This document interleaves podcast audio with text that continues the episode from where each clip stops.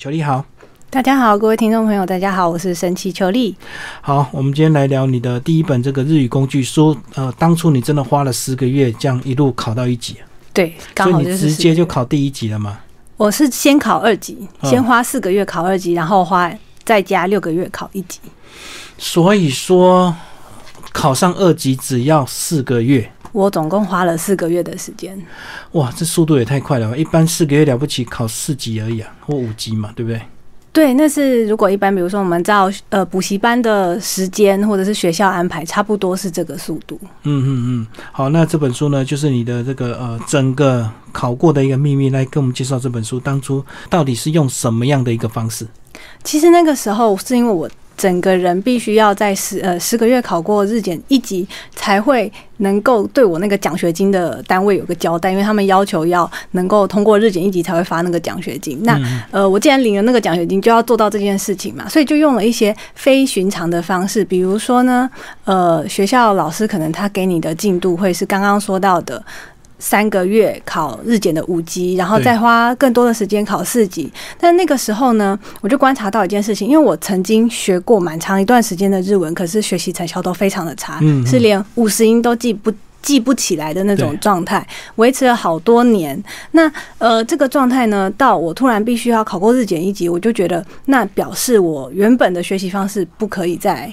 通用嘛，那方法是行不通的。对，所以呢，呃，我就有算是有一点放弃这种传统的方式，改成第一个我非常重视的事情是我发现，诶，其实因为我那时候要通过日检一级，所以我就去看日检一级的考题，我就发现它的考题啊，前半部对我来说很困难，可是后半部在阅读测验那边对我来说非常的简单，因为阅读测验我几乎全对，在我完全没有日语基础的情况之下，我就观察它那个题目，哦，里面有非常多的汉字，嗯那汉字是我们自己本来就很熟悉的东西，所以我就想啊，那既然是这个样子，日检一级其实对我们来说，或许有一些 mega 是我们本来就懂中文的人优势，优势，所以我那个时候呢。再去看，回去看我以前一直用很多年那些教材，我就发现这些教材里面没什么汉字，所以我学起来觉得很痛苦。那既然接下来我想要靠自己想出一个方法可以考过日检一级，我是不是自己找教材？所以我就放弃说一直看课本这件事情，我就改开始看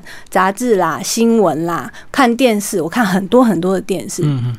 在看电视的过程之中，就会发现，其实真正日常生活中，就是日语很好的人使用的那些日语里面充满了汉字。嗯，那利用这个优势呢，就快速的累积到很多的单字。累积很多的单字之后，其实在阅读啦，或者是理解他们在说什么的时候，就变得非常的快速。所以我觉得这是呃这本书里面要强调的一个很重要的观念，就是我们是懂中文的人，所以要有这个从上而下学日语的概念。就是从比较困难、想象中比较困难的日检一级的那种阅读读物来看。因为就日本人来讲，他们学汉字很难，所以汉字才会排在最后，就对。对，所以他们排给外国人的课题也是把汉字排在最后面，在日检一级的时候才学汉字，才学很多的汉字。可是对我们来说，那是最简单的东西，我们却不懂得利用它，嗯，就很嗯可惜。所以我们会卡在前面，平假名跟片假名的单字卡非常的久，可能有的人卡三四年，就像我那样。但是卡三四年之后，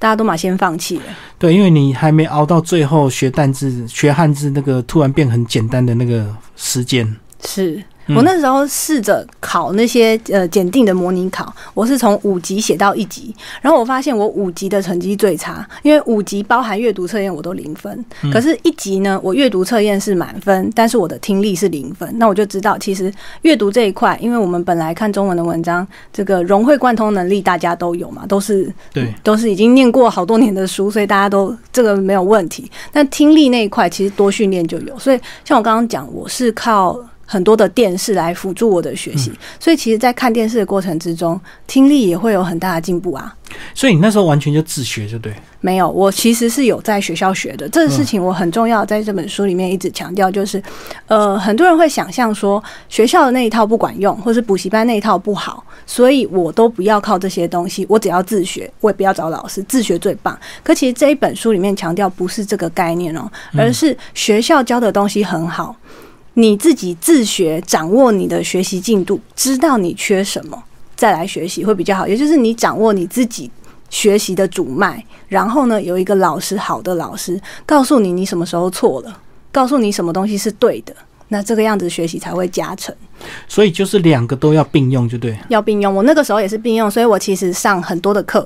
嗯然后但是我自学投入的时间比我上课时间还多，所以其实这个其实诶、有的人会觉得说，那你十个月直接通通过日检一级，是不是我看你的书就可以十个月直接通过日检一级？我会跟他讲说，这个要看个人投入的时间，因为如果你一周只上一次课，然后你说看了这一本书，你就会十个月通过日检一级，我想应该没有办法吧。嗯，对，但是如果你能够看了书之后，比如说你增加一些课外投入的时间，不痛苦嘛？你看电视并不痛苦对，我能够花很多时间。一天接触六到八小时，甚至十二小时的日文，就是因为我选了不辛苦的方式。那如果是照学校老师或者是补习班的方式，可能让你写习题，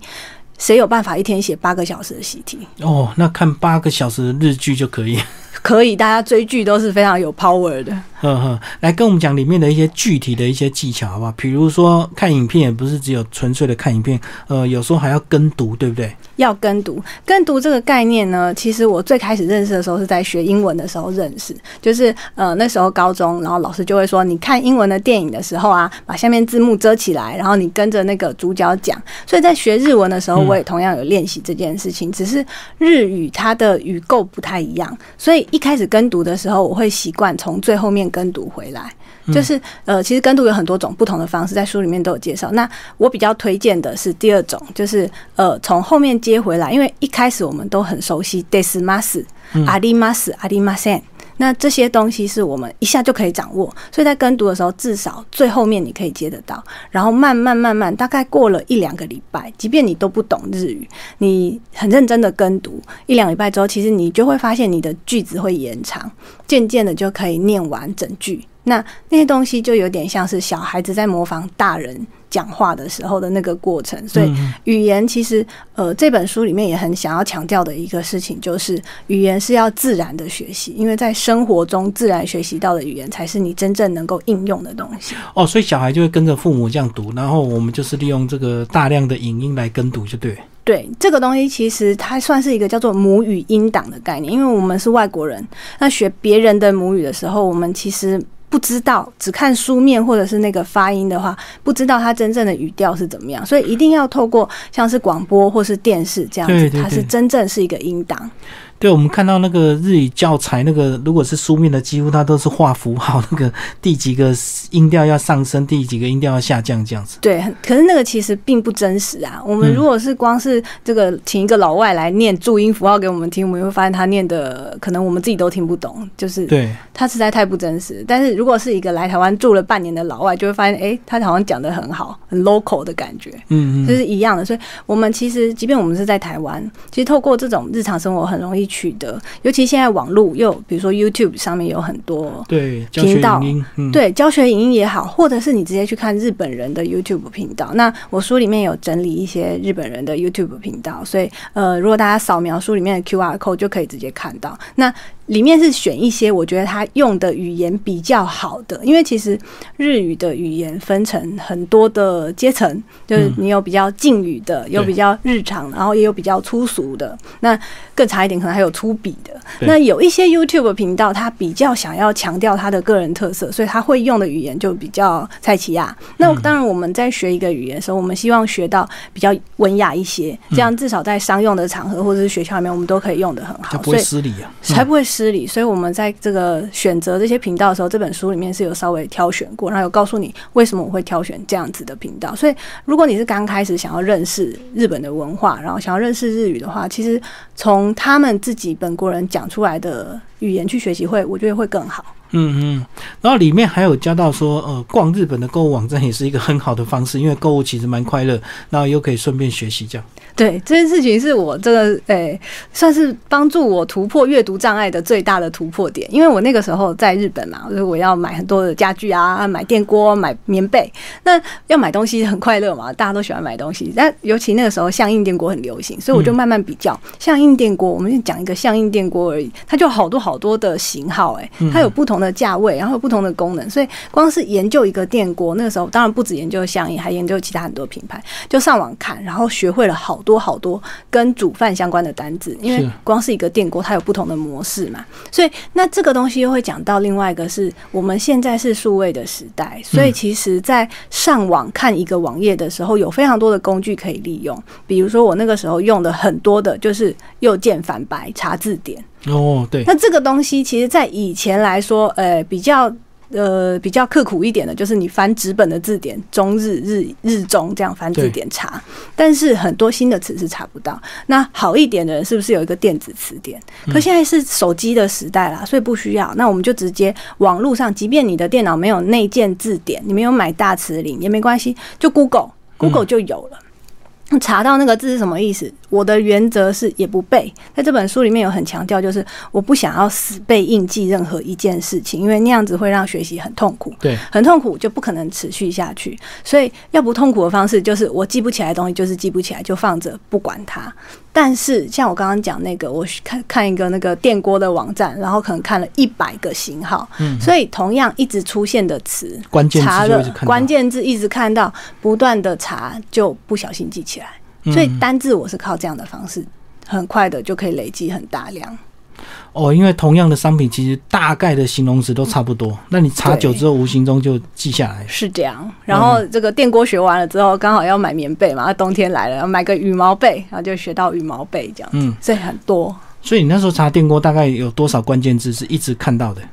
哦，是好吃啊，还是什么容量大，还是什么？电锅，日本的电锅，它一个电锅，它要可以做炊饭，然后它又要可以煮汤，然后还有分高压模式，然后快煮模式，然后煮糙米不煮糙米，煮什么胚芽米，所以光是这些就学不完。那这触类旁通嘛，因为你学一个词汇的时候，你我刚刚不是说搜寻啊，搜寻的时候不小心就会看到旁边有另外一个词，怎么好像没看过？不小心又点进去，嗯嗯，所以就这个样子不断的延伸，嗯，然后另外呢也有讲到这个呃语言伙伴的这个重要性，呃是伙伴而不是语言交换，先跟我们讲这个伙伴跟交换的差别。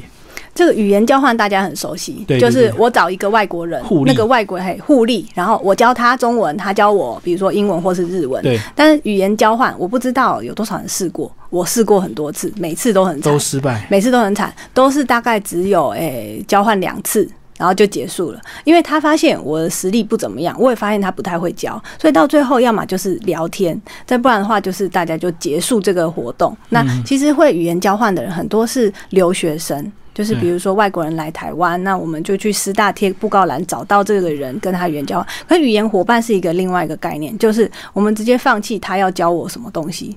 直接用他的语言跟他聊天，然后我用我的语言跟他聊天。嗯，就是大家互相利用对方的语言。所以就是刚刚一开始讲的那个概念，在生活中使用某一个语言的话，你就会把它学得很好。你如果是想着要学，就不会学得很好。所以你就对着他拼命的讲日语，他对着你拼命讲中文，就对。可以切换时间，就是呃，比如说我们约好说今天下午。我们讲一个小时，那半个小时讲日语，半个小时讲中文。那这个呢，中间有一个话题的问题，因为语言伙伴，我们会希望可以跟他有一点东西聊嘛，不会每天都聊吃什么。那这个东西呢，你比如说你用日语跟他聊天的时候，试着用日语跟他介绍你生活中的东西。嗯，因为你要怎么能够表达你自己嘛？那他会纠，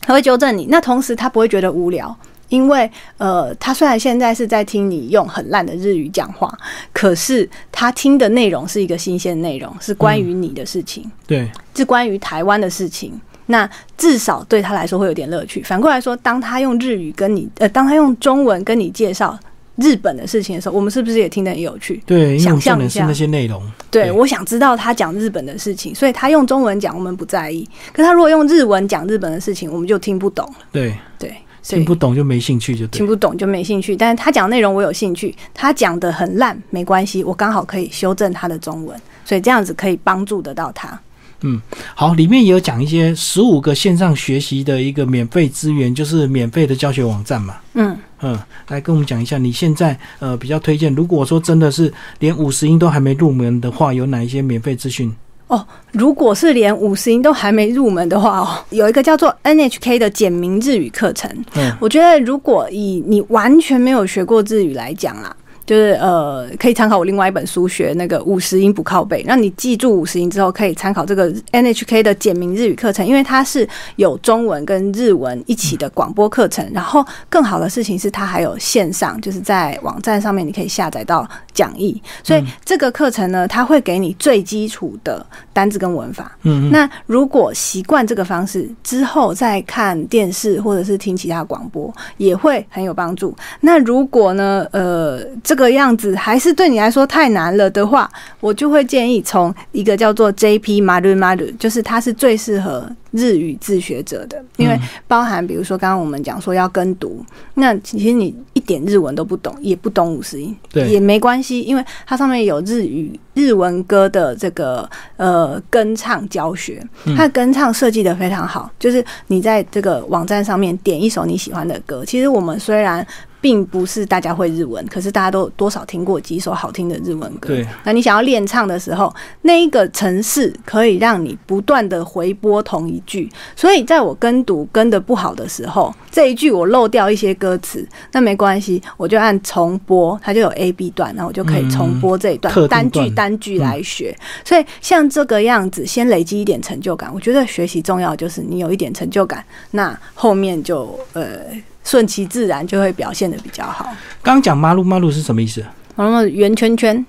哦，就可以一直回放回放的意思，就对，是不是？这作者是怎么想想出这个名字我不知道，但是他是马路马路就是圆圈圈。马路马路还有日文里面有另外一个意思，就是是做的很好。如果你考卷写的很好，老师会在上面帮你画两个圆圈圈。嗯嗯，所以可能他是这个意思，也不一定。就很棒的意思，是很棒的意思。嗯哼，就是加上星星。好，那其实现在在 FB，如果要交个日本朋友来直接私讯互动的话，其实也不会太难，对不对？非常容易。就是现在有很多的日语社团，或者是这个台日文化交流的社团，但是上那个社团，然后看到有日本人留言，就在下面留言说：“我可不可以跟你交朋友？”或者你自己发一个讯息：“我想要跟你，我想要找一些日本人朋友。那我的地点在什么地方？如果有人喜欢的话，请传讯息给我。”那通常都会得到一些回应，只是，呃，我坦白讲了，我试过很多次，这种哈，这个海放下去真的是大海捞针，然后好不容易找到一些人之后呢，最后能够留下来长久交往的不多。嗯，所以一开始的时候，你要很有诚意的交往一些人，但是最后你发现兴趣相投的就是那几个，那也不要在意，因为其实就是大家时间都很宝贵，就来来去去，来来去去也没有关系，会从不同人身上学到不同的东西。嗯嗯嗯，好，那如果说真的要开始练习这个线上的一些交流的话，是不是输入法？是不是有些人会搞不清楚，我到底要怎么才能够按出这个日语日语输入啊？哦，其实日语输入非常的简单，只要你会五十音，那五十音的拼，你那个罗马字是怎么拼的，日语输入就怎么输入，用英文键盘打就可以了。嗯，嘿，所以如果是这个烦恼，这个输入法是怎么打的话，其实书里面有很详细的介绍。那呃，你上网查应该也会有啦。那反正就是这个输入法不是一个你需要烦恼的问题，只要你决心要做，那就可以开始。所以重点是要打得出来，就对，已经。已经不是要烦恼怎么打出来，而是要打出那个内容 就对。对，这烦恼是内容。那内容其实也不难，因为呢，哎，我这个我个人的经验哈，那个十个月的前半都是非常的这个日文能力很差嘛，所以前半我其实就已经开始跟日本人交流会。呃，使用日语，比如说像我那时候还要写日文信给我的日文教授，嗯，这个呃不是日文教日文的教授，而是他是东大的教授，那我要写信跟他往来，跟他约事情的时候，都是用日文的。那这个东西其实也不难，第一个你可以用 Google 翻译，对你先把你的中文想好，然后用 Google 翻译，那 Google 翻译给你的答案一定是错的。嗯，那个那个答案不好，可是有了那个答案之后，你就会得到关键字。比如说我要跟你约时间，那我就会知道约时间怎么说。好，那知道这个约时间的日文之后，我用约时间这个日文下去再搜寻一次，然后搜寻日日本的网站，找出来就会有很多的例句。嗯，那就。一句一句研究哦，这一句好像比较好，这句好像比较差。那我就这样子排排布这个书信的内容，或是我要交流的内容，他最后就可以得到一个你自己还算满意的东西。给你的日本的那个语言伙伴之后，他会再告诉你哪边不对啊？嗯，要再细修，不用太在意。好，那这个手机 APP 有没有一些比较建议的？这个我因为我知道大家现在已经很流行下载一些教学日语教学的 A P P 嘛，哦，这在里面是建议这个，对，里面我们第一百五十八页建议了一个叫做 Hello Talk，我想很多人都用过 Hello Talk。如果对学员有兴趣，那如果学员还没有试过 Hello Talk 的话，我建议大家真的下载来看看，因为 Hello Talk 它是不只有日文，你可能学了西班牙文、德文、英文，大家最最常会德呃英文，它通通都有，就是它是世界上可以说是最大的一个语言学习的 App。那在这个上面呢，你就是有点像是我们一般在交朋友的那种聊天式的感觉，所以你上去，然后找到几个你看起来还不错，他的履历、他的自我介绍写的你喜欢的，你就传讯息给他，然后你们就开始自然的聊天，很简单，它的过程就是这么简单。但是它里面有一些功能，比如说它可以自动帮你翻译，就这个朋友平常讲的日语你都看得懂，可是他突然讲一句你看不懂的，你可以按翻译，然后你还可以帮他修改他的中文。当然，这也表示它可以帮你帮你修改你的日文嘛，所以它是一个很方便的东西。只不过我还是要提醒大家，在使用这样子的交友的 app 的时候啊，要注意人身安全，就是不可以感情投入太深或太快，就对，对，因为它还是会充满很多陷阱。是的，因为而且上面吼真的是有遇过那种就是诶，就心怀不轨的来上这种网站的人。我懂，我懂，我懂，因为有些可能是骗财骗色，什么可能都有可能，就对，嗯。呃，不是每个人都这么单纯想跟你学习语言，真的不是。但是也呃，我们必须凭良心讲啊，大部分的人是单纯的。嗯，可是只要碰到一个不单纯的，就吃不消。所以大家还是要提高警觉。嗯，好，那最后如果真的到了要考试的时候，在台湾现在是每年一次吗？就是一级的话？哦，台湾是每年可以考两次，两次就是每半年可以考一次。所以我那个时候为什么会是先四个月考试，呃，日检二级，然后再过半年考一级，就是。因为考试规定我要在这个时间考，所以那个时候其实四个月去考二级，心里是非常发抖的。就是我才四个月而已，但是时间就在那边嘛，所以我们就照这个时辰下去考。其实呃，又快到快考试的时候了，现在十二月底，它都是固定在十二月底跟六七月的时候考试。所以它相关的考试讯息到哪边收啊？呃，就是日检的官方网站哦，嗯，那书上也有写啦，就是就打日检关键字就对，对，日文检定一定会有，因为它就只有一个官方网站，然后其实报名什么的也都很简单，上面也有免费的模拟考题。所以你在思考说，我到底要不要考什么程度的时候，会建议大家上去试一下那个模拟考题。那其实呃，我有遇过一些朋友，他是已经买了这本书，然后他后来还是不敢照着书上讲的去考日检二级或日检一级，因为我其实是建议大家就不需要去考五四三这三个最低的序就对，因为。呃，从下面考上来，第一个是你会不小心陷入，那我要把这一级考过，所以我去买，比如说买这些检定的参考书的时候，我题本都是买五级、四级、三级，照照你的级数买就对。但这其实太简单了，嗯。然后太简单的同时，它能够呃教会你的日文的东西不多啦，嗯。所以你如果是像我那时候直接就是看一级跟二级的书，那里面大部分都看不懂。可大部分都看不懂没关系，我挑我有兴趣的学。那学会那个之后，其实累积的很快。就是当你学会，你就直接是二级。可是如果你挑四级的书来看，当你好不容易把整本学会，你只有四级而已，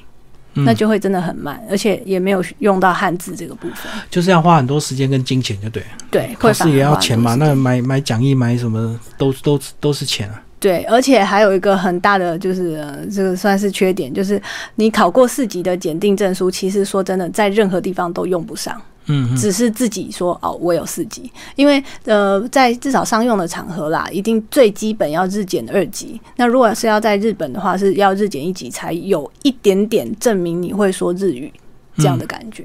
所以这个东西，我觉得大家可以想一下，你如果考四级，呃，五四三二，那是四次嘛。你其实可以考四次的二级，对我相信考四次二级应该谁都能考过了。嗯嗯，考四次就等于考了两年了，还考不上。考了两年应该要考过，对不对？可是如果是五四三二，好像就不会觉得他好像考了很久。但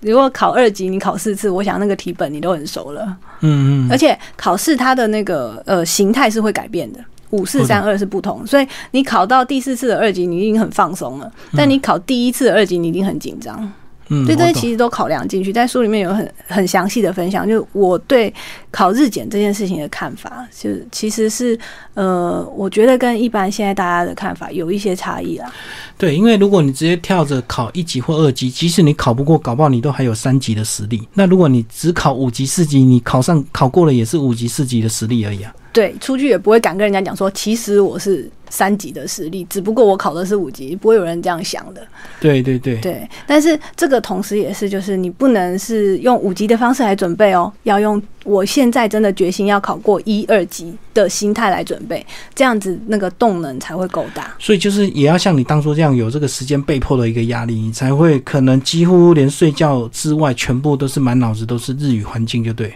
对我尽量让生活中能够不断出现日文的声音，即便现在像是我是住在台湾，我也会听日文歌，也会看日剧。然后，呃，比如说很简单，出去逛 Seven Eleven 的时候，我也会看那些日文商品上面的日文标签，因为其实进台湾的商品都会贴中文标签，大部分的人看中文标签，我会故意看日文标签。嗯，所以如果你能做到这样子的小细节，那其实你住在台湾可以跟住在日本一样有很好的训练效果。对，因为很多东西也是日本进口，只是它加了一个中文标签而已。对，那你直接看它原文的包装。是，可是很多人贴上那个日文中文标签之后，那个日文对他来说就隐形了。但其实他还是在那边，所以只要张开眼睛看，就会有好效果。因为很多人在日本，其实他也不看那些日文的。对，我遇过一些去念语言学校，那语言学学校念一整年，照理说你要通过了嘛，日检一级至少要二级。可其实很多人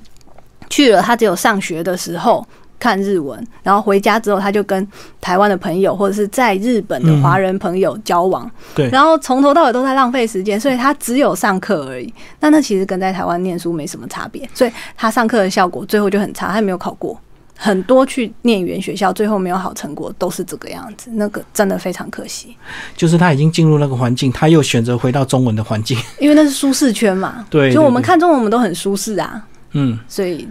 这个是。所以求你讲一下你的粉砖，如果听众朋友呃读这本书有相关的兴趣，或者是有一些问题，是不是可以在你粉砖里面找到一些答案？对，请请大家输入脸书神奇求力就可以找到我的脸书的专业。那呃有任何的问题可以在上面留言给我。所以你里面还是呃现在发布了很多日日语相关的一个讯息，就对。对。呃，跟日语学习相关的，或者是一些学习日语，对，还有日本文化的东西，上面都有发布。那呃，其实我也有一个 YouTube 的频道，同样叫做神奇求力。如果有兴趣的话，也可以订阅。哦，所以你 YouTube 会做一些影音教教材，是吧？有，因为其实这一本是呃第一本日语的教学呃日语的学习书。那其实我有另外一本是五十音不靠背。那五十音不靠背里面呢，我就有做五十音的教学影片，直接放在 YouTube 上面。所以如果有你。你想要学五十音，但是你还没有入门，那其实大家可以先上去看那个影片。如果你觉得很喜欢的话，就可以再去购买《五十音不靠背》这本书。